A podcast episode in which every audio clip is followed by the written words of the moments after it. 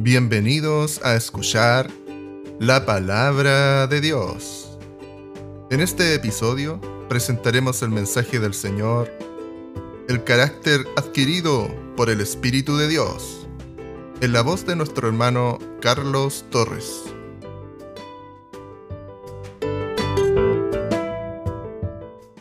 El Señor está aquí con nosotros. Amén. El Señor de la gloria. La gloria del Señor está con nosotros. Amén. Santo es el Señor Jesús. Como dice la palabra, voy a comenzar este trabajo en el nombre del Señor Jesús. Santo nombre. Amén. Y quiero partir saludándolos con una palabra que está en el libro de Amós, capítulo 8 y versículo 11. Y dice así la palabra. He aquí vienen días, dice Jehová el Señor, en los cuales enviaré hambre a la tierra. No hambre de pan, ni sed de agua, sino de oír la palabra de Jehová. Santo es el Señor Jesús. Hambre de oír la palabra de Jehová. No hambre de pan, ni sed de agua. El libro de Amós es un libro que nos muestra toda la rebeldía que, que tuvo, que ha tenido a lo largo de la historia el pueblo de Israel. Y su contradicción en su actuar cuando decía que, que los ricos iban a, a la iglesia o al templo y se encontraban con los pobres y lo ignoraban. La injusticia que había en Israel. Y esto el profeta Amós lo, veía y profetizaba por el Espíritu de Dios y decía, vendrán días, dice el Señor, en los cuales enviaré hambre a la tierra. No habrá palabra o estarán cegados porque no podrán escuchar la palabra. Amén. Isaías también nos relata que eh, en lengua de tartamudos y en extraña lengua hablaré a este pueblo a los cuales él dijo, este es el reposo, dar reposo al cansado, y este es el refrigerio, mas no quisieron oír, no quisieron oír la palabra del Señor, estos que habían matado a los profetas y que posteriormente no reconocerían al Señor Jesús en su venida, al Salvador. Juan capítulo 12 también dice, cegó los ojos de ellos y endureció su corazón para que no vean con los ojos y entiendan con el corazón y se conviertan y yo los sane. Isaías dijo esto cuando vio su gloria y habló acerca de él. Con todo eso, aún de los gobernantes, muchos creyeron en él, pero a causa de los fariseos no lo confesaban para no ser expulsados de la sinagoga porque amaban más la gloria de los hombres que la gloria de Dios, dice el Señor. Vendrán días en que la palabra del Señor será necesitada. Vendrán días en que la palabra del Señor, y dice la palabra que ya estamos viviendo los días en que primeramente Israel fue cegado, pero que a causa de la incredulidad Muchos también gentiles están bajo el dominio del enemigo, cegados por la causa de la incredulidad, porque no han querido creer. Vendrán días, dice también el Señor, en que la iglesia será arrebatada. Muchos andarán buscando por aquí y por allá, y no habrá palabra.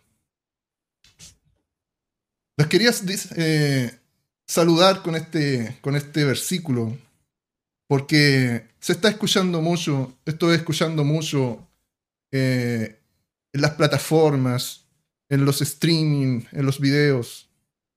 De hecho, se viene escuchando hace mucho rato en las disertaciones, que no deben ser más allá de 20 o 30 minutos, que es tiempo suficiente para que alguien pueda disertar o exponer un asunto.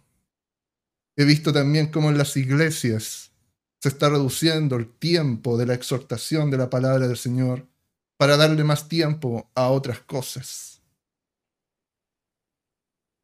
Y el Señor dice que lo más importante que nosotros podemos recibir es la palabra del Señor, porque es la palabra del Señor lo que nos alimenta. Estábamos el otro día almorzando y, mi papá nos daba una enseñanza en la mesa, un ejemplo, y decía que eh, en la vida, eh, cuando alguien va a un restaurante o se sienta a la mesa, hay dos tipos de, comensales. Amén. Eh, unos son los que asisten enfocados en el alimento, en alimentarse, en, ir a sentarse y gustar del alimento porque están hambrientos, están con la necesidad de alimentarse, de comer esa comida, amén, que es buena. Y se paran de la mesa contentos, alegres, porque han recibido el alimento, porque han recibido ese sustento. Amén. Pero hay otros más sofisticados que van a restaurantes de, de donde no se sirve alimento abundante, donde van a, experimentar los placeres de la vista, los placeres de los sentidos, y piden ahí una comida sofisticada, un ratatouille para que puedan experimentar los sentidos del gusto. Y, dicen que el chef lo preparó bien o lo preparó mal, que el garzón le sirvió por el lado derecho, por el lado izquierdo, que el tenedor que debería estar en este lugar lo pusieron en este otro lugar. Y se van descontentos con lo que le sirvieron en la mesa. Entonces, ¿qué es lo que nos trataba de decir ahí mi papá en la mesa? Es que a la iglesia le falta hambre de la palabra del Señor.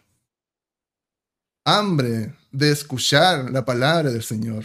Y no solo a la iglesia, sino que a todas las personas. Y dice la palabra del Señor que en algún momento habrá tal hambre de escuchar la palabra del Señor que no lo encontrarán. Y esto es bíblico. El predicar la palabra del Señor debe ser lo mayor en nosotros. Recordemos el apóstol Pablo, cómo les enseñaba. la palabra que habiendo de salir al día siguiente alargó el discurso hasta medianoche. Y después dice que también habló largamente hasta el alba. Y Pablo hablaba largamente de la palabra del Señor Jesús. Santo es el Señor Jesús. Que el Señor ponga en su iglesia esa perspectiva de querer venir al culto, a reunión, de recibir del Señor, de recibir su espíritu, su mensaje, necesidad del cristiano, hambre de querer recibir, de estar necesitados del Señor. Bendito sea el Señor Jesús. Dicho esto, quiero comenzar el mensaje de hoy que nos va a hablar un poco también de esto, eh, precisamente de un carácter, de un carácter que no cualquiera lo tiene porque es un carácter de un hijo de Dios y que es un carácter adquirido por el Espíritu de Dios. Santo es el Señor Jesús. Abramos la Biblia en Salmos capítulo 15 y leemos en el nombre del Señor Jesús. Jehová, ¿quién habitará en tu tabernáculo? ¿Quién morará en tu santo monte? El que anda en integridad y hace justicia, y habla verdad en su corazón. El que no calumnia con su lengua, ni hace mal a su prójimo ni admite reproche alguno contra su vecino.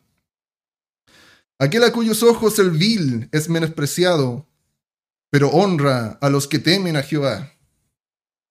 El que aun jurando en daño suyo, no por eso cambia. Quien su dinero no dio a usura, ni contra el inocente admitió cohesión.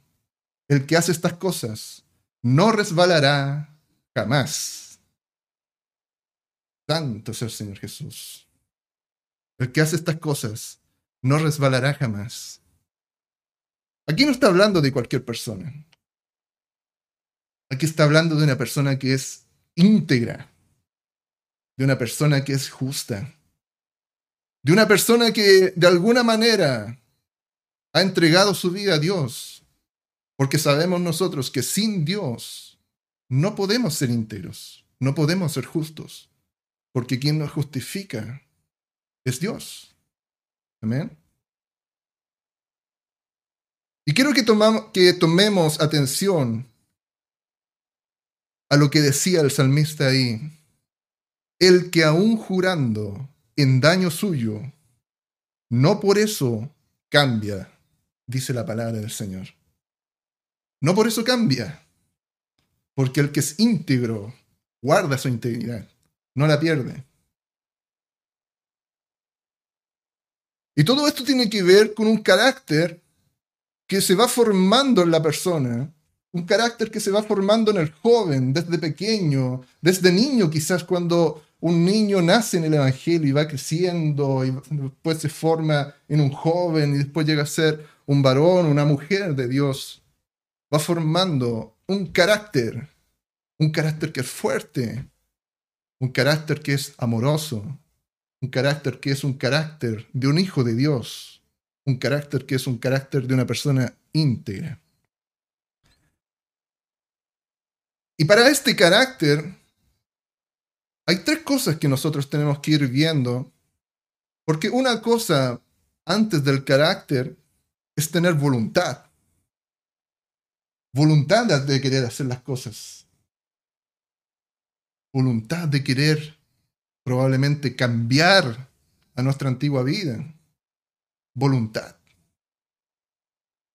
Y luego también dominio propio.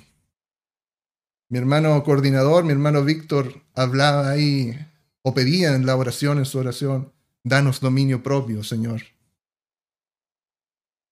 Porque la persona que no tiene dominio propio aún está esclavizada a esa ley del pecado.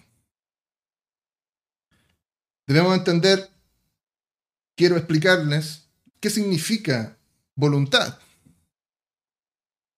Voluntad significa una capacidad humana, y toma atención a esto, una capacidad humana de decidir con libertad. Decidir con libertad. Capacidad humana para decidir con libertad lo que se desea y lo que no. Deseo o intención o cosa que se desea. Esa es la voluntad. Una persona que está esclavizada, una persona que está atada, no tiene voluntad propia, no puede decidir por sí mismo, porque está atada, esclavizada. Entonces la voluntad es una capacidad de decidir, pero de decidir con libertad. Por otro lado, el carácter, dice el diccionario, que es un conjunto de rasgos, cualidades o circunstancias que indican la naturaleza propia de una cosa, o la manera de pensar, actuar de una persona o de una colectividad, y por lo que se distingue de las demás. Por ejemplo, el carácter de, las personas chilenas, el carácter de, de los jóvenes, el carácter de los cristianos. Un carácter una naturaleza propia de cada cosa que la distingue de los demás. Entonces, podemos entender que el carácter que se va formando con el tiempo procede de la voluntad. Si tenemos voluntad, tenemos cómo forjar un buen carácter, un verdadero carácter. Las decisiones que se toman llevan a forjar un carácter si tomamos malas decisiones, nos llevan a, formar un carácter malo, pero si tomamos buenas decisiones, decisiones con fortaleza, decisiones para bien, nos llevan a tener un carácter poderoso y un carácter bueno para Dios. ¿Ven? Y entonces, ¿qué es el dominio propio? El dominio propio se define como Tú controlas tus pensamientos, tu hacer, tu actuar. ¿Cómo controlas tus pensamientos, tus sentimientos, tus acciones, en lugar de que ellos te controlen a ti? Eso es el dominio propio. tener dominio de mí mismo. No de ser un desenfrenado, un descontrolado, sino tener dominio de mí mismo. También se define como templanza. Por lo tanto, para tener un carácter, hay que tener primero voluntad. Si no se está en voluntad, si no se tiene voluntad porque se está en esclavitud aún y no se está en libertad, no hay dominio propio. No se puede tener dominio propio si no se está en libertad. No hay voluntad y no hay carácter. Por lo tanto, nosotros podemos definir que el carácter que hoy día tiene el mundo está dominado por otra cosa. No todos llegan a tener un buen carácter. No todos están en libertad de tener voluntad. Porque no tienen dominio propio. Y la pregunta es, ¿por qué no han llegado a tener dominio propio?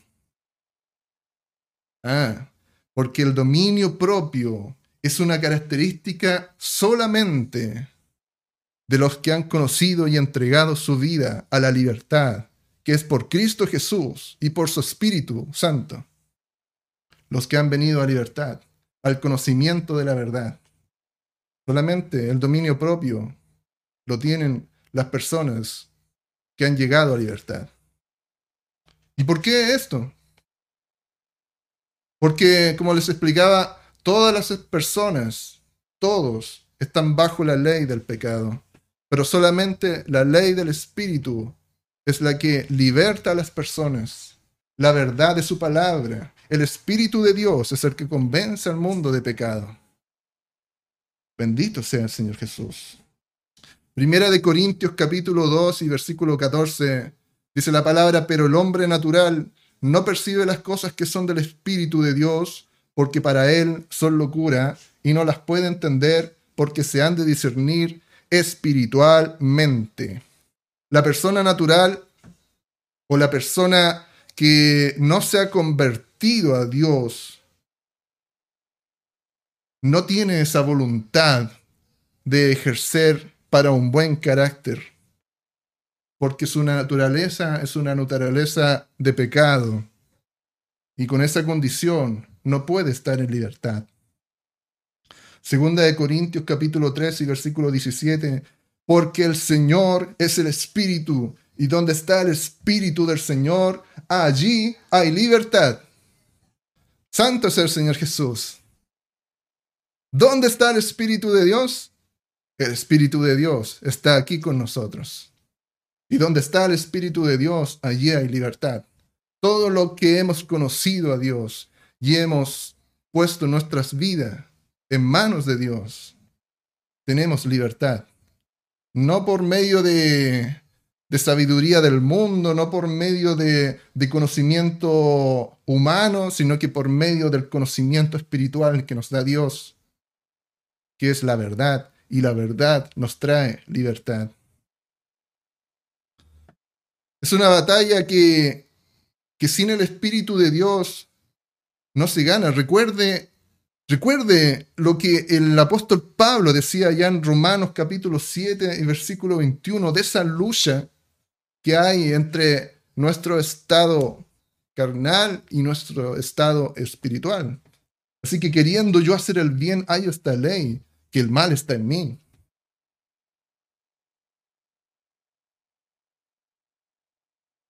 Entonces,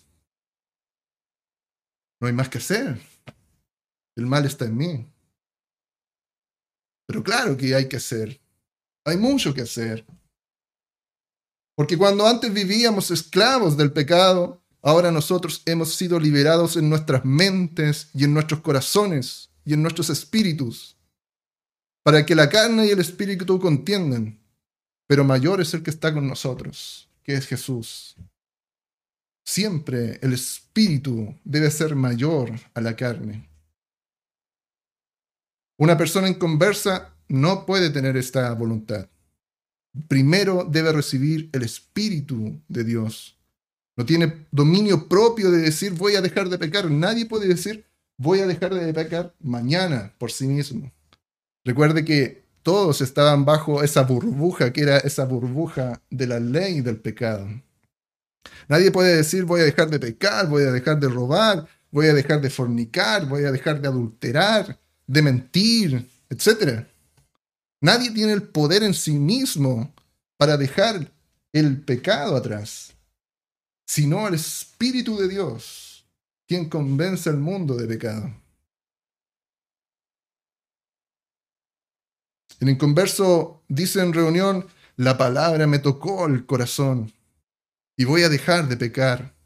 Ahora sí cambio mi forma de ser, pero al día siguiente está haciendo las mismas cosas, incluso peores. Entonces, la pregunta que se formula a continuación es, entonces, ¿cómo alguien podría llegar a tener el carácter de Cristo si su naturaleza de pecado se lo impide?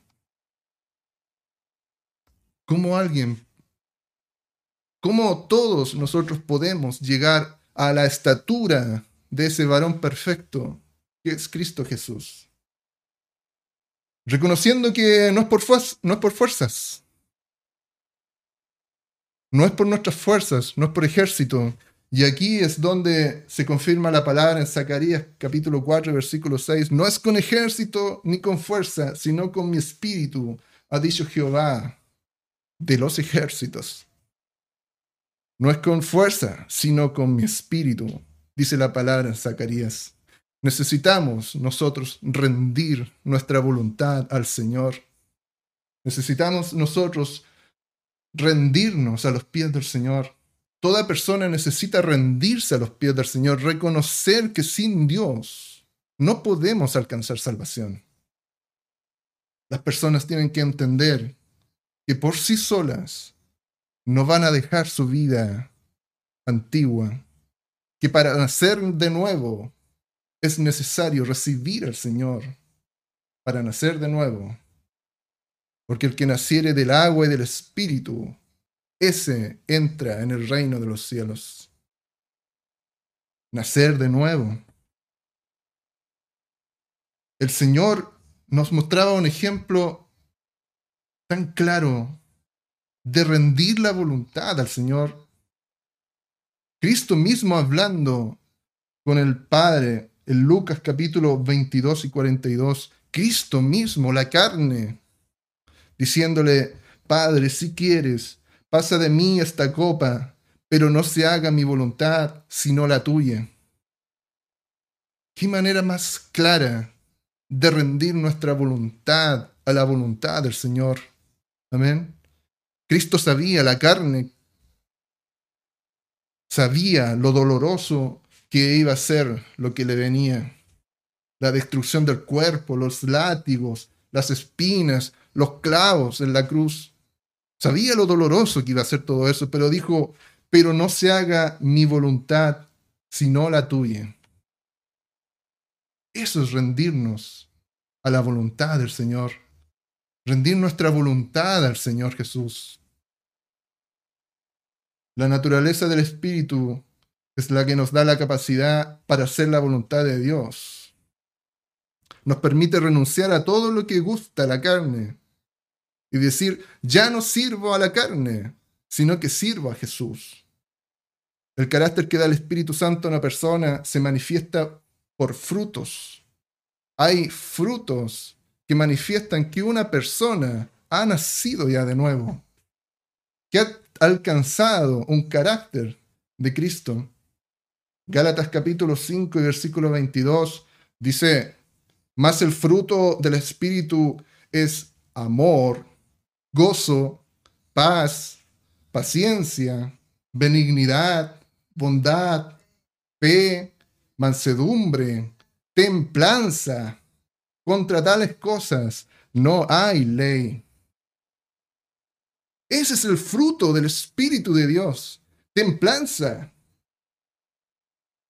Dominio propio.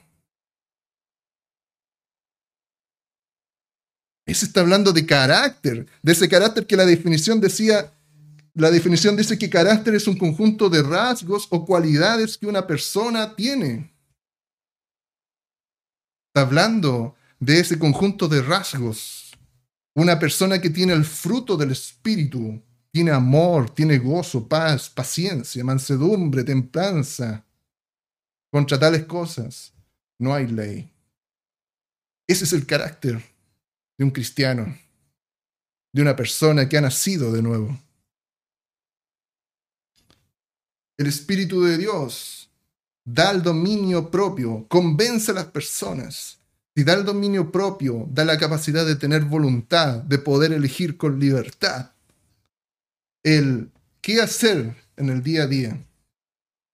Y esa voluntad de poder elegir con libertad, porque el que no tiene este carácter de templanza y de dominio propio, no puede elegir con libertad, siempre está atado. Siempre está diciendo, yo te voy a seguir, Señor. Yo voy, de aquí para adelante voy a dejar de tener mi vida anterior. Pero al siguiente día vuelve a hacer lo mismo. Pero el que rinde su voluntad al Señor y entrega su vida a Dios, el Espíritu le da dominio propio, le da estas características de ser un hijo de Dios. Y el tener dominio propio tiene voluntad y tiene carácter de un hijo de Dios. Juan capítulo 16 y versículo 8 nos dice, cuando Él venga, convencerá al mundo de pecado, de justicia y de juicio. De pecado por cuanto no creen en mí de justicia por cuanto voy al Padre y no me veréis más, y de juicio por cuanto el príncipe de este mundo ha sido ya juzgado. Es el poder que tiene el Espíritu de Dios sobre las personas. No es con ejército, no es con espada. Cuando predicamos, debemos predicar con el poder y con el carácter del Espíritu de Dios a las personas porque es el Espíritu de Dios quien en este momento está también obrando en las personas. Filipenses capítulo 2 y versículo 13. Porque Dios es el que en vosotros produce así el querer como el hacer por su buena voluntad. No por mi voluntad, no por lo que yo he planeado hacer, no por lo que yo eh, he dicho voy a hacer mañana o voy a ir allá a tal lugar, es Dios, dice la palabra. Es Dios quien en, nosotros produce el querer como el hacer por su buena voluntad. Santo es el Señor Jesús. Y ahí entendemos que cuando el Señor nos da ese carácter de un carácter de cristiano, nuestra voluntad está en línea con la voluntad del Señor. Van en la misma línea, en la misma perspectiva. Como dice mi hermano Sergio, estamos alineados con el Padre. Santo es el Señor. El que está en Cristo, nueva criatura es. Segunda de Corintios capítulo 5 y versículo 17. De modo que si alguno está en Cristo, nueva criatura es. Las cosas viejas pasaron, y aquí todas son ellas nuevas. Todas son ellas nuevas. Entonces una persona que no se ha convertido al Señor, no tiene ese carácter del Espíritu, no tiene los frutos del Espíritu, pero una persona que se ha convertido al Señor, sí tiene estos frutos, sí tiene este carácter que es el carácter del Hijo de Dios. Pero algunos dicen, pero yo creo, yo creo, pero si no tiene ese carácter, no está en Cristo. Algunos dicen, pero yo voy a la iglesia, me congrego, me siento a escuchar la palabra del Señor, pero si no tiene estos frutos, no está en Cristo. Si en la reunión se arrepiente por la palabra, pero a los días siguientes vuelve a hacer lo mismo, usted no es nueva criatura. Porque la palabra dice que las cosas viejas pasaron. Y aquí todas son ellas nuevas. Si aún vive en las cosas viejas, usted no está en Cristo. Bendito sea el Señor Jesús y tenga misericordia el Señor. Recordemos lo que dice el Salmo 15, el Salmo que leíamos al principio. Los únicos que cumplen con estas características son los hijos de Dios. Los que son nueva criatura, los que están en Cristo Jesús. ¿Quién habitará en tu tabernáculo? ¿Quién morará en tu monte santo? dice la palabra del Señor. El que anda en integridad y hace justicia. Fíjese en esto, el que aún jurando en daño suyo, no por eso cambia. El que aún jurando en daño suyo, no por eso cambia. Eso significa tener carácter. Eso significa tener dominio propio, tener voluntad. Que aún viendo que algo va a venir en daño mío, no por eso yo pierdo mi integridad moral.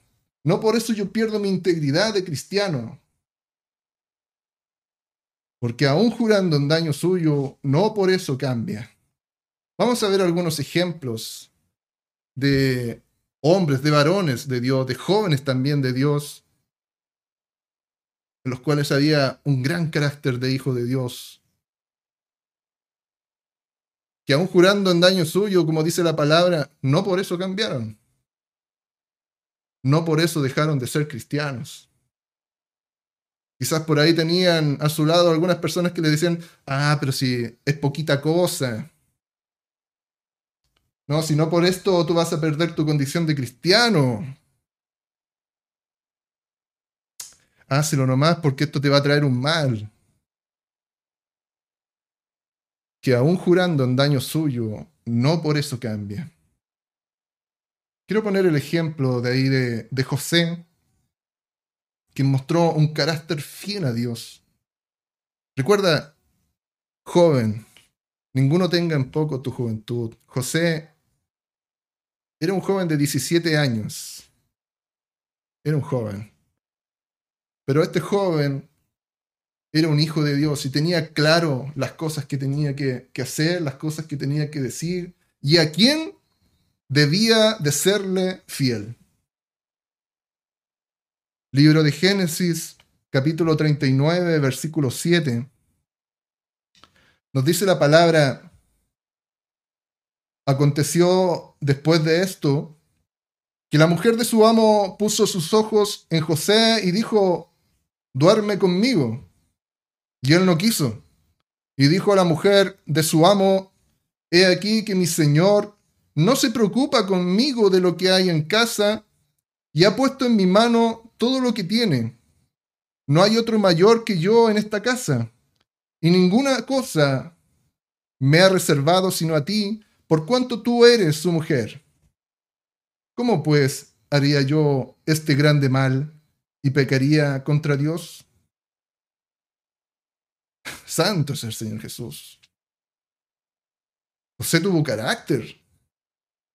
José tuvo un carácter de un hijo de Dios, de decirle, ¿cómo pues yo pecaría contra Dios?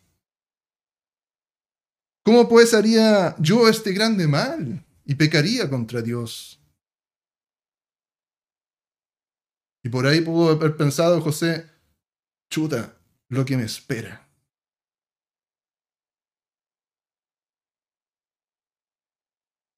¿Cómo pues haría yo este grande mal? ¿Cuál fue el daño para José? Sus amigos, las personas inconversas, le dirían a José, chuta, lo que te perdiste. Pero ¿cuál fue el daño, el real daño para José? Ese daño fue la cárcel. Porque luego la mujer de su amo le inventó una historia y él fue a parar a la cárcel por eso. Entonces dice la palabra que aún jurando en daño suyo, no por eso cambia. Integridad. Jóvenes, integridad de un hijo de Dios. En todo momento, en las decisiones que tomamos en la vida, en el día a día, integridad de un hijo de Dios. Un hijo de Dios no puede decir no tengo suficiente carácter para negarme el pecado. Si no tiene suficiente carácter para negarse al pecado, no tiene voluntad de Dios y no tiene dominio propio, no tiene los frutos del Espíritu. El que ha nacido de nuevo tiene el Espíritu de Dios, que da dominio propio y carácter de Jesucristo para decir no al pecado.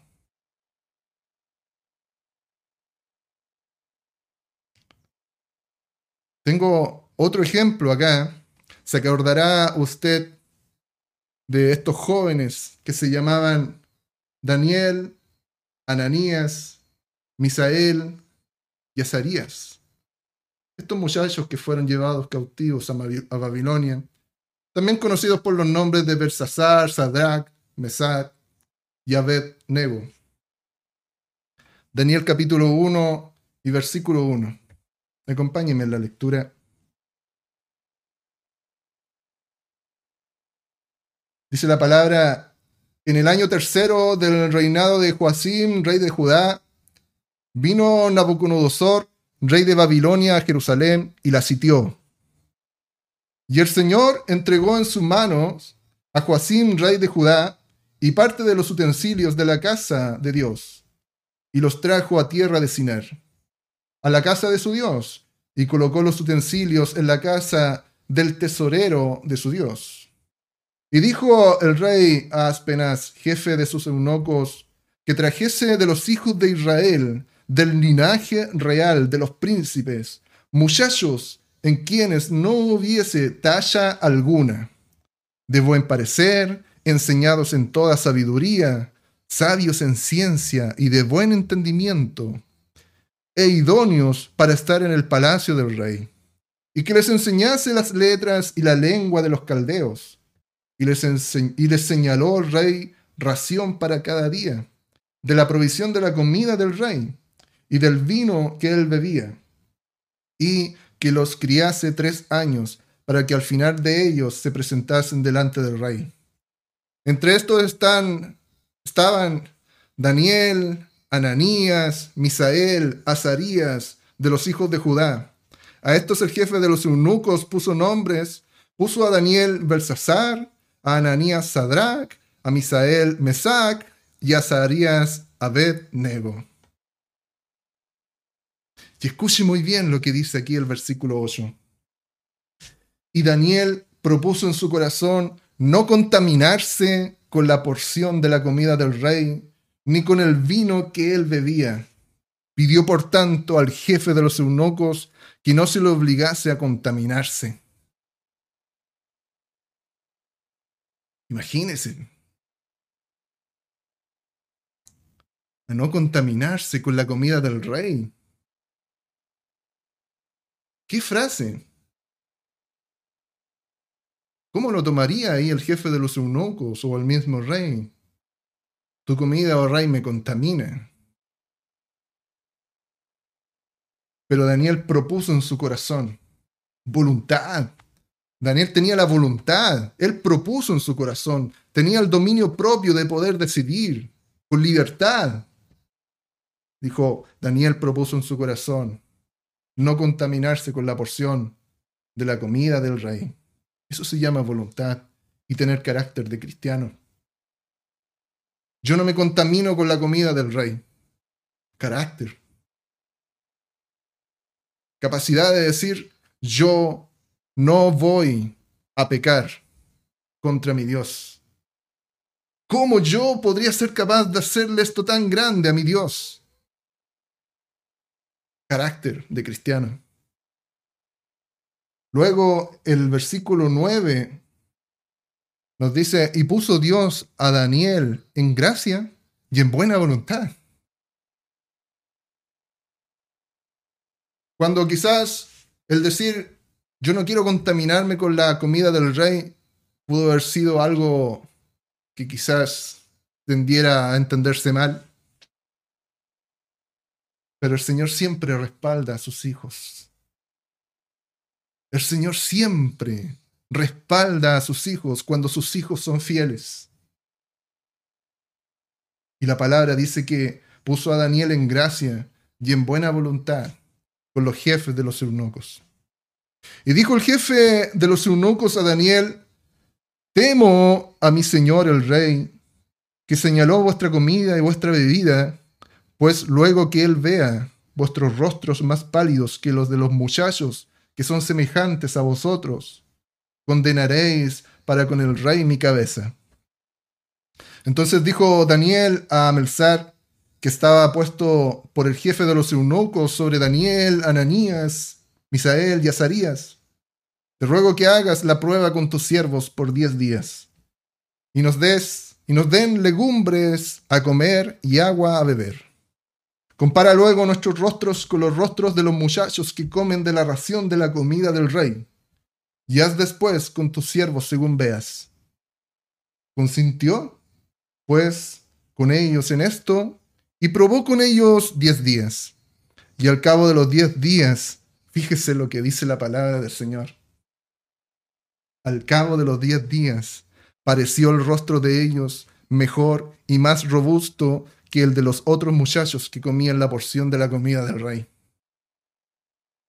Santo es el Señor Jesús.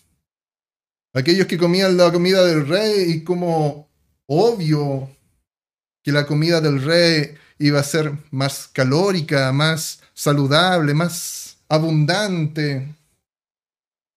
Iban a estar más robustos, más gorditos, de un mejor parecer. Pero resulta que estos que comieron solamente legumbres y agua, estos que dijeron que no, no se iban a contaminar con la comida del rey, pareció el rostro de ellos mejor y más robusto. Y aquí nosotros vemos cómo en la obediencia el Señor respalda a sus hijos. Cómo en la obediencia, en la buena voluntad de sus hijos, cuando hay carácter de decir, yo no hago lo que el mundo hace, sus rostros estaban mucho mejor de los que se habían, los que habían comido la comida del rey. Dios respaldaba a estos muchachos. El versículo 18 dice que fueron considerados diez veces mejores que los otros. Diez veces mejores estaban. Vale la pena servir al Dios de la gloria. Vale la pena decir, yo me paro en la roca que es Jesucristo el Señor. Mi Señor. Vale la pena decir, yo voy en contra del pecado. Que aun jurando un daño mío, por eso yo no cambio.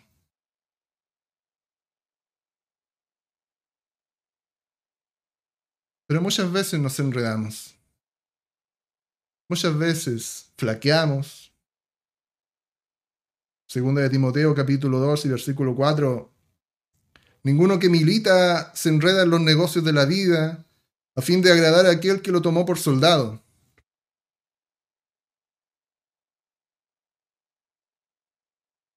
Pero a veces nos enredamos en las cosas de la vida y perdemos integridad moral, perdemos integridad de cristiano. Ninguno que milita se enreda en las cosas de la vida.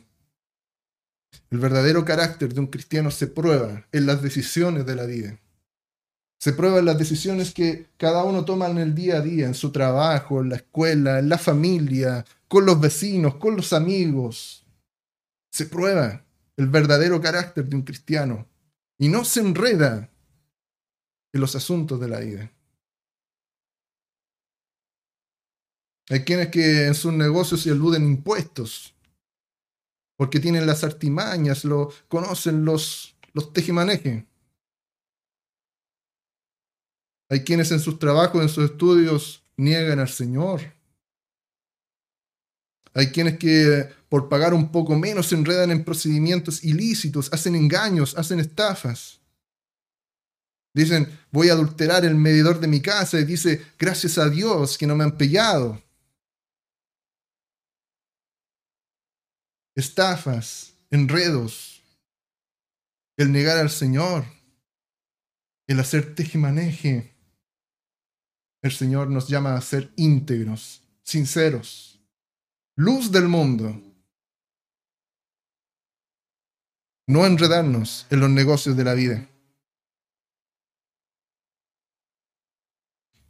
Ananías, Misael y Azarías, por su parte, estos que son conocidos como Sadrach, Mesach y Abednego, también jóvenes íntegros.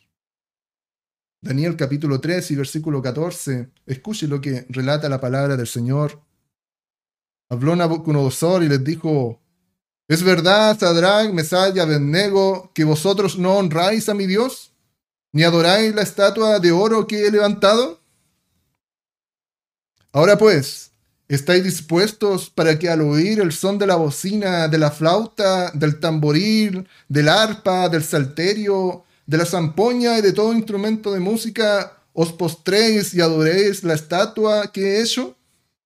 Porque si no la adoráis, en la misma hora seréis echados en medio de un horno de fuego ardiendo. ¿Y qué Dios será aquel que os libre de mis manos?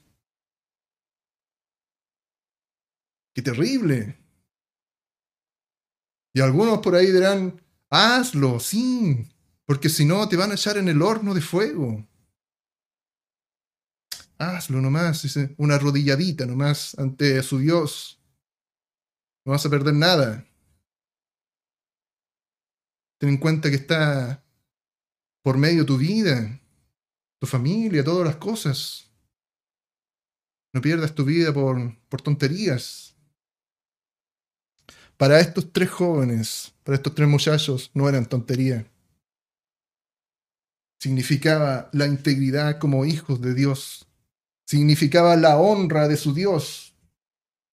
El nombre de nuestro Señor Jesucristo no debe ser nunca pisoteado, blasfemado ni tenido por menos. Debemos honrar siempre el nombre de nuestro Señor Jesús. Siempre ponerlo en alto. ¿Qué dijeron estos muchachos?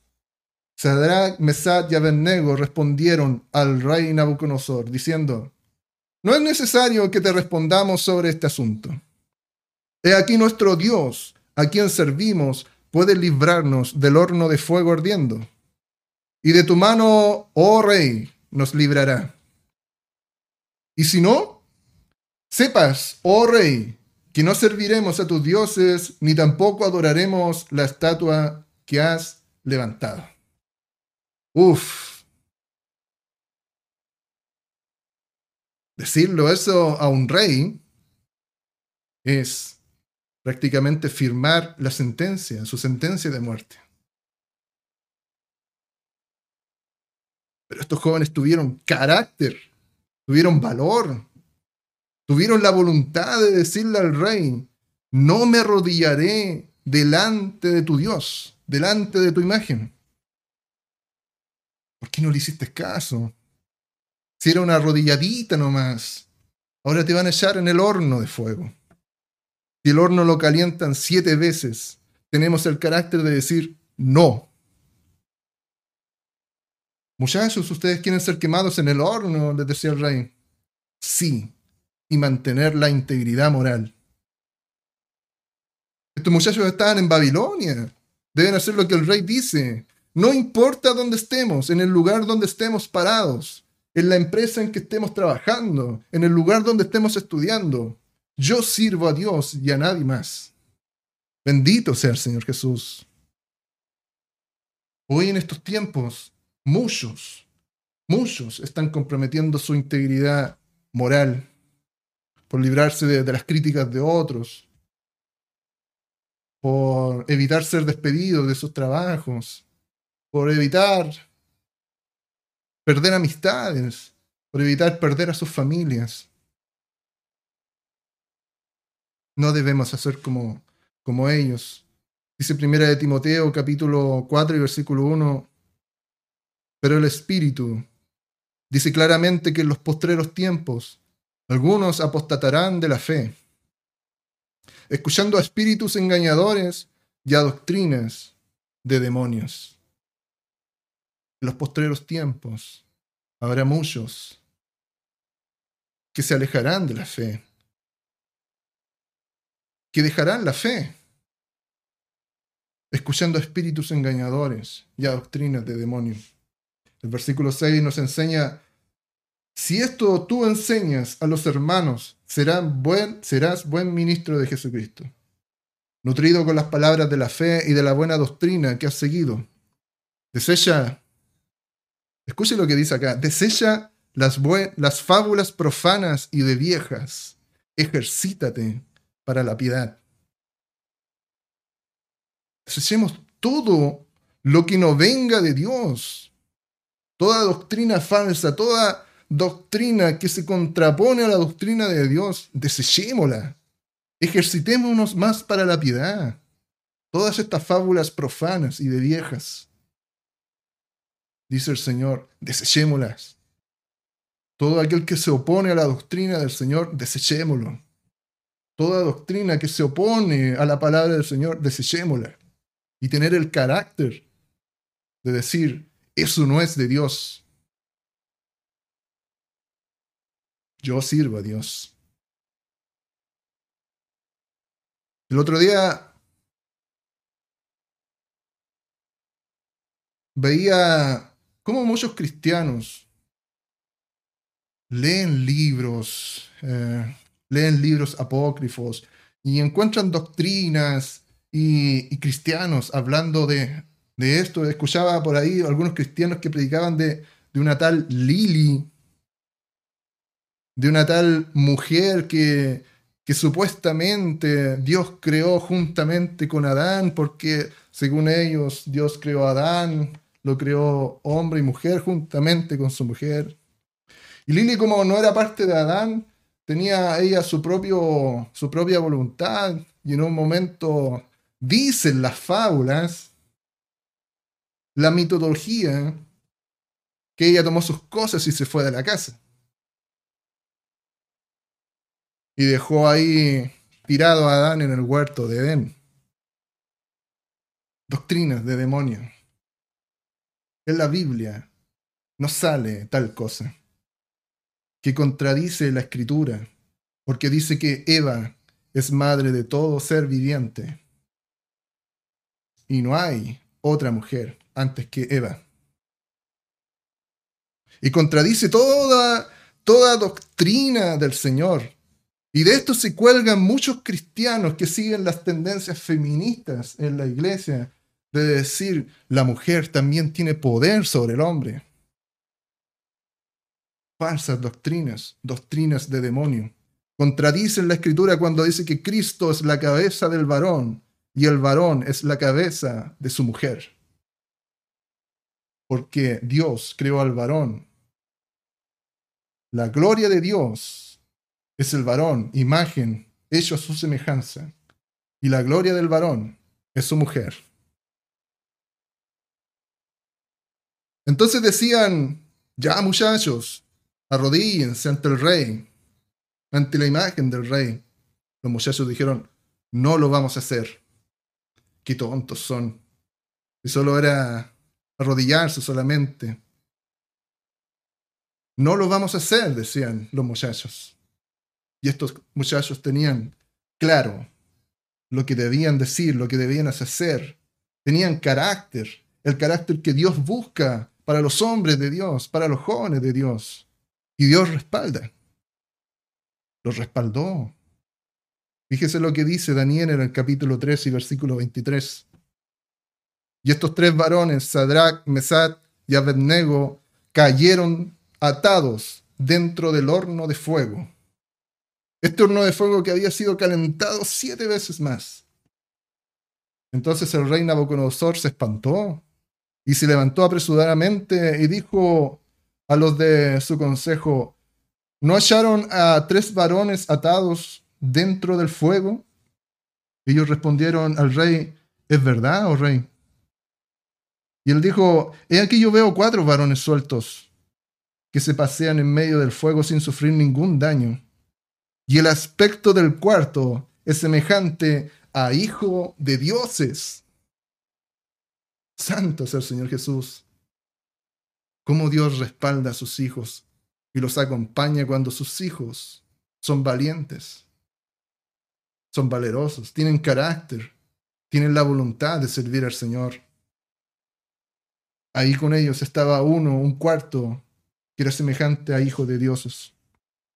Entonces Nabucodonosor se acercó a la puerta del horno de fuego ardiendo y dijo, Sadrach, Mesach y Abednego, siervos del Dios Altísimo, salid y venid.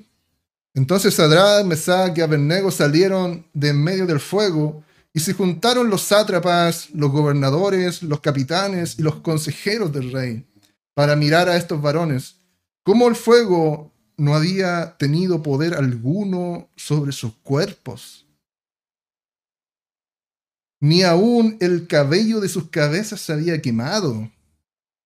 Sus ropas estaban intactas y ni siquiera olor a fuego tenían.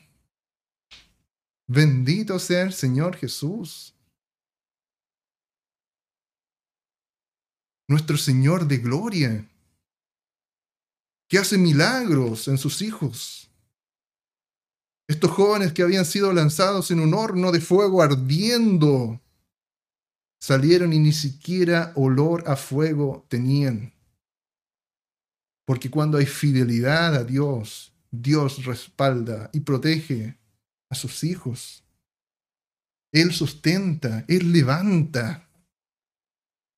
Echa sobre Jehová tu carga y Él te sustentará. No dejará para siempre caído al justo, dice el Salmo capítulo 55. No dejará para siempre caído al justo. Eso es lo que significa que Dios respalda a su pueblo, que Dios sustenta a sus hijos. No los dejará caídos, Él los levantará. Pero se necesita carácter.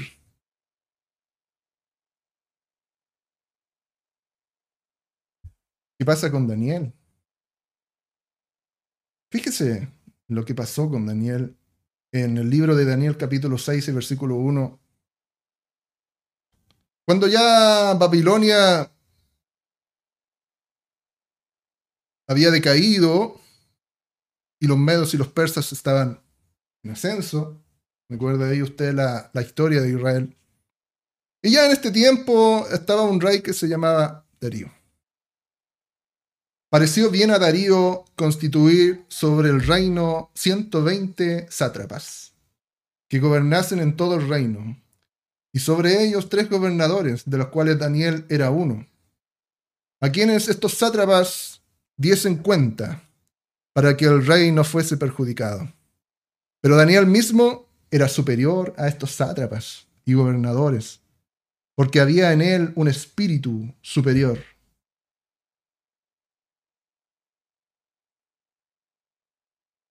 Cuando un hijo de Dios tiene las características del Espíritu de Dios.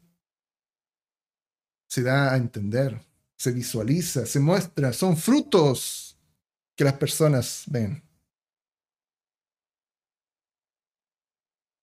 Tenía un espíritu superior y el rey pensó en ponerlo sobre todo el reino.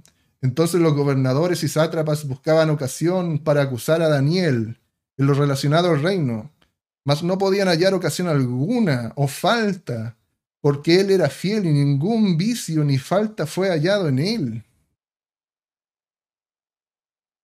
Santo sea el Señor Jesús. ¿Cuántos de nuestros enemigos están buscando errores en nosotros? Algo, a ver, algo que podamos encontrar en un Hijo de Dios que es fiel, que es íntegro, no va a encontrar nada para hacerle caer, caer. Porque un hijo de Dios que es íntegro y que tiene carácter de Dios, Dios lo sustenta y lo levanta. Y nada hay que puedan encontrar para hacerle caer. Entonces dijeron aquellos hombres, no hallaremos contra este Daniel ocasión alguna para acusarle. Si no lo hallamos contra él en relación a la ley de su Dios. Ah. Probablemente en relación a la ley de su Dios podamos maquinar algo para que Daniel caiga. No encontraron nada en Daniel que pudieron hacer, que pudieron encontrar para hacerle caer, pero sí maquinaron contra él contra lo que Daniel creía para hacerle caer. Entonces estos gobernadores y sátrapas se juntaron delante del rey y le dijeron así, Rey Darío, para siempre vive. Todos los gobernadores del reino, magistrados, sátrapas, príncipes y capitanes han acordado por consejo que promulgues un edicto real y lo confirmes, que cualquiera que en el espacio de 30 días demande petición de cualquier dios u hombre fuera de ti, oh rey, sea hallado en el foso de los leones. Ahora, oh rey, confirma el edicto y fírmalo, para que no pueda ser revocado, conforme a la ley de Media y de Persia, lo cual no puede ser abrogada. Firmó pues el rey Darío el edicto y la prohibición. Y con esto firmó la maquinación de aquellos sátrapas contra Daniel. Entonces cuando Daniel supo que el edicto había sido firmado, entró en su casa y dijo, digo de forma carnal, ya no voy a orar más, porque si oro, si alguien me ve siendo culto a mi Dios, me va a al foso de los leones. No lo voy a hacer, total son 30 días. No. Pero fíjese lo que hizo Daniel. Entró en su casa y abiertas las ventanas de su cámara que daban hacia Jerusalén, se arrodillaba tres veces al día y oraba y daba gracias delante de su Dios como lo solía hacer antes. ¿Claudicó Daniel? En ninguna manera. Daniel seguía orando a Dios, tal cual, tres veces al día, tal cual como lo hacía antes. Daniel tenía carácter de Dios, no tenía miedo de lo que le podía hacer el rey, porque Daniel confiaba en Dios. Entonces se juntaron aquellos hombres y hallaron a Daniel orando y rogando en presencia de su Dios. Fueron luego ante el rey y le hablaron del edicto real. ¿No ha confirmado edicto que cualquiera que en el espacio de 30 días pida a cualquier dios u hombre fuera de ti, o oh rey, sea echado en el foso de los leones? Respondió el rey diciendo, verdad es, conforme a la ley de Media y de Persia, la cual no puede ser abrogada. Entonces respondieron y dijeron delante del rey, Daniel, que es de los hijos de los cautivos de Judá, no te respeta a ti, oh rey ni acata el edicto que confirmaste, sino que tres veces al día hace su petición. Cuando el rey oyó el asunto, le pesó en gran manera, porque el rey conocía a Daniel. El rey conocía a Daniel y que Daniel era hombre íntegro, que no se iba a dejar doblegar por una ley. Conocía a Daniel que Daniel era fiel a su Dios y le pesó. Dice, cuando el rey oyó el asunto, le pesó en gran manera y resolvió librar a Daniel. Y hasta la puerta del sol trabajó para librarle. Pero aquellos hombres rodearon al rey y le dijeron, sepas, oh rey, que es ley de Media y de Persia, que ningún edicto u ordenanza que el rey confirme puede ser abrogado. Entonces el rey mandó y trajeron a Daniel y le echaron en el foso de los leones. Y el rey dijo a Daniel, el Dios tuyo, a quien tú continuamente sirves, Él te libre. Y fue traído una piedra y puesta, puesta sobre la puerta del foso, la cual selló el rey con su anillo y con el anillo de sus príncipes para que el acuerdo acerca de Daniel no se alterase. Luego el rey se fue a su palacio y se acostó ayuno. El rey se acostó ayuno instrumentos de música fueron traídos delante de él, y se le fue el sueño. El rey pues se levantó muy de mañana y fue apresuradamente al foso de los leones, y acercándose al foso llamó a voces a Daniel con voz triste y le dijo, Daniel, siervo del Dios viviente, el Dios tuyo, a quien tú continuamente sirves, ¿te ha podido librar de los leones? Entonces Daniel respondió al rey, Oh rey, vive para siempre. Mi Dios envió su ángel, el cual cerró la boca de los leones para que no me hiciesen daño. Porque ante él fui hallado inocente, y aun delante de ti, oh rey, yo no he hecho nada malo. Santo es el Señor Jesús. ¿Qué ley hay que a nosotros los cristianos nos pueda detener de adorar a Dios? ¿Qué ley puede haber de que a nosotros los cristianos nos detenga de orar a nuestro Dios? En muchos lugares persiguen a los cristianos. Los ejecutan, los matan solamente por predicar la palabra de Dios. Gracias al Señor que la constitución de nuestro país nos permite predicar en las plazas la palabra de Dios, predicarle aún a las personas que el día del Señor, que la venida del Señor está a las puertas, que deben arrepentirse, que deben entregar sus vidas a Dios. No hay ley, no hay fuerza humana que a un cristiano que tiene el carácter de Dios lo pueda detener. Entonces se alegró el rey en gran manera a causa de él y mandó a sacar a Daniel del foso. Y fue Daniel sacado del foso y ninguna lesión se halló en él porque había confiado en su Dios. Santo es el Señor Jesús. Este, este es nuestro Dios. Ese es nuestro Señor de la gloria, de toda gloria, de todo poder. Si hemos sido libres por el Espíritu de Dios, tenemos la voluntad de decidir en libertad, tenemos el poder, tenemos el dominio propio de decir no al pecado.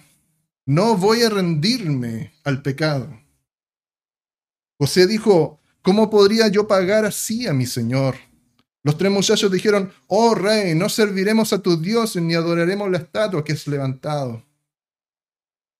Daniel, cualquier ley que se impide que él pueda orar, no pararé de orar, decía Daniel. No pararé de adorar, no pararé de predicar su palabra solo porque a alguien le molesta. Eso es un carácter de cristiano. Así eran los muchachos. Hijos de Dios. Más adelante encontramos a, Esteban. A este, el primero, quizás uno de los primeros en ser asesinados a causa de la predicación. Así como en muchos lugares ahora están asesinando cristianos por predicar solamente a Cristo este Esteban tenía el carácter de poder predicar a Cristo en tiempos complejos. Y le decía ahí a los sacerdotes, al sumo sacerdote, he aquí, veo los cielos abiertos y al Hijo del Hombre que está a la diestra de Dios. La crítica de Esteban fue tan grande al sumo sacerdote que estos que estaban ahí lo mandaron a matar. Porque Esteban le dijeron, ustedes son los que mataban a sus profetas. Ustedes son los que no quisieron oír, no recibieron al Salvador y lo crucificaron. Y termina Esteban diciendo, veo los cielos abiertos y al Hijo del Hombre que está a la diestra de Dios. Duros de cerviz, les decía Esteban, incircuncisos de corazón y de oídos carácter hay para tener, para decir eso a los que están en contra de Dios. Vosotros recibisteis siempre, resistís siempre al Espíritu Santo, lo resisten, como vuestros padres, así también vosotros. ¿A cuál de los profetas no persiguieron vuestros padres y mataron los que anunciaron de antemano la venida del justo, de quien vosotros ahora habéis sido entregadores y matadores? vosotros que recibiste la ley por disposición de ángeles y no la guardasteis. Carácter había que tener para pararse delante del sumo sacerdote y decirle unas cuantas verdades.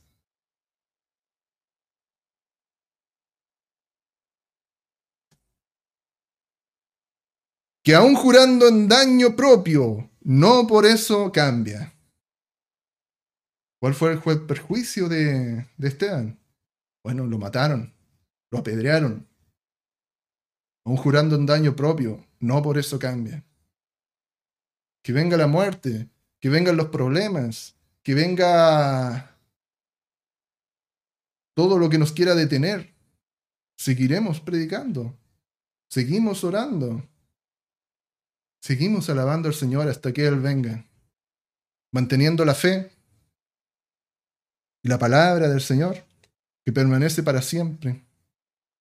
El cielo y la tierra pasarán, pero mis palabras no pasarán. En los días postreros habrá personas con un carácter alejado de Dios. En las iglesias, un carácter. ¿Cuál es el carácter de los hombres en los días postreros? Dice la palabra en segunda de Timoteo capítulo 3 y versículo 1. También debes saber esto, que en los postreros días vendrán tiempos peligrosos, porque habrá hombres amadores de sí mismos, avaros, vanagloriosos, soberbios, blasfemos, desobedientes a los padres, ingratos, impíos, sin afecto natural, implacables, calumniadores, intemperantes, crueles, aborrecedores de lo bueno, traidores, impetuosos, infatuados, amadores de los deleites más que de Dios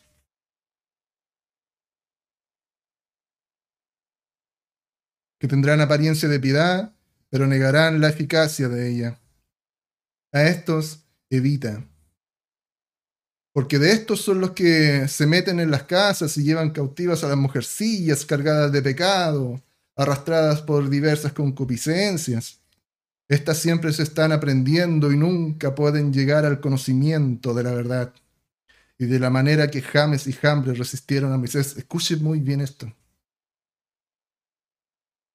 Porque cuando Moisés iba delante de Faraón a decirle, esto es lo que Dios dice, Faraón lo resistía. Y cuando Moisés mostraba la gloria de Dios y hizo que aquel bastón se convirtiera en una serpiente, o que las aguas se convirtieran en sangre, ahí estaban estos magos que resistían a Dios. Y decía, no, si eso mismo que tu Dios hace también se puede hacer con estas técnicas.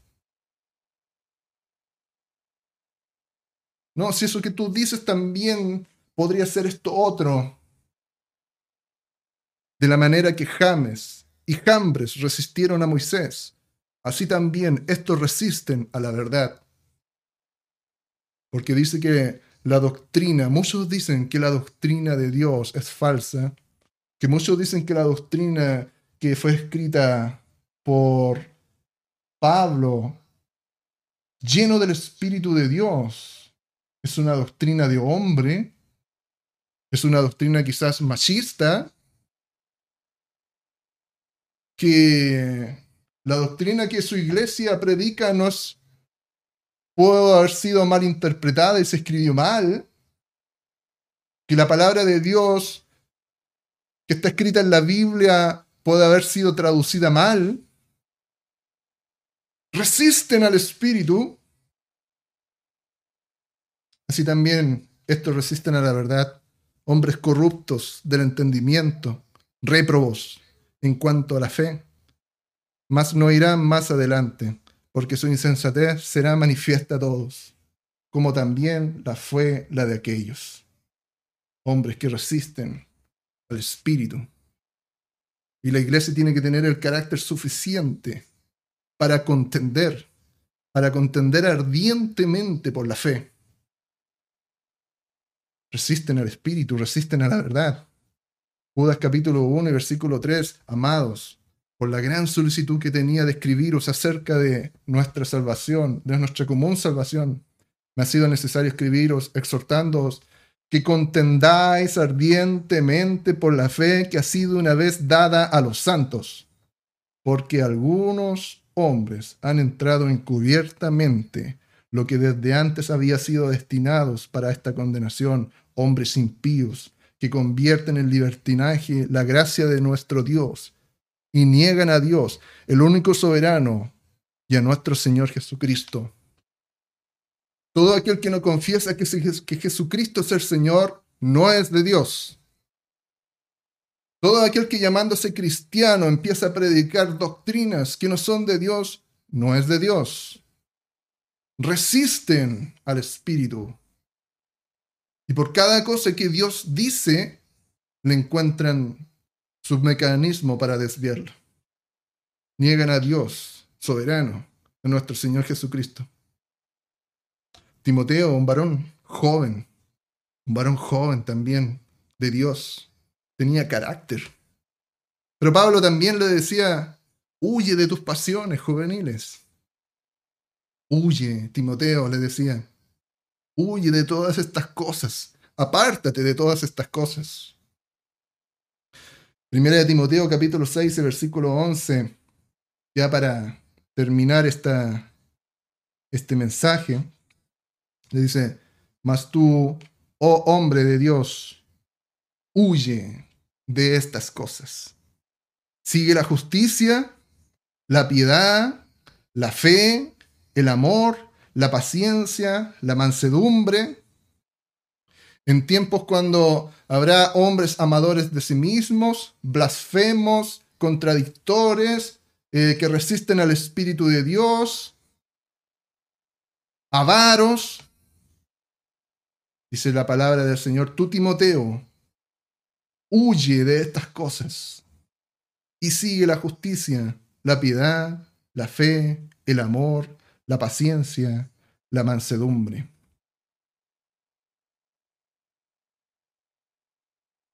Que el Espíritu de Dios llene los corazones de su iglesia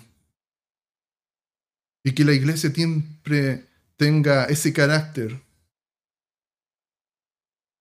Que si el Espíritu de Dios ha renovado nuestras mentes, nos ha convertido, nos ha convencido de pecado, y en libertad nosotros podemos decidir, Señor, mi voluntad la rindo ante ti. Tengamos el carácter de decir no al pecado. Tengamos el carácter de decir lo que Dios nos manda a decir. El carácter de hacer lo que Dios nos manda hacer. ¿Qué importa si en el trabajo nos dicen, oye, hace esto que que es un poco ilegal, pero que nos beneficia. Yo sirvo al Señor. ¿Cómo podría ser este grande pecado contra mi Señor? Y si sacan una ley, así como sacaron esa ley que prohibían el orar, Daniel tres veces al día oraba, tal como lo hacía antes. Que si a los muchachos les dicen, muchachos, arrodíllense ante, ese, esa, estatua. Si va a ser una pasadita nomás. O sea, al tocar de la trompeta, de la zampoña. Ahí una arrodilladita, nada más.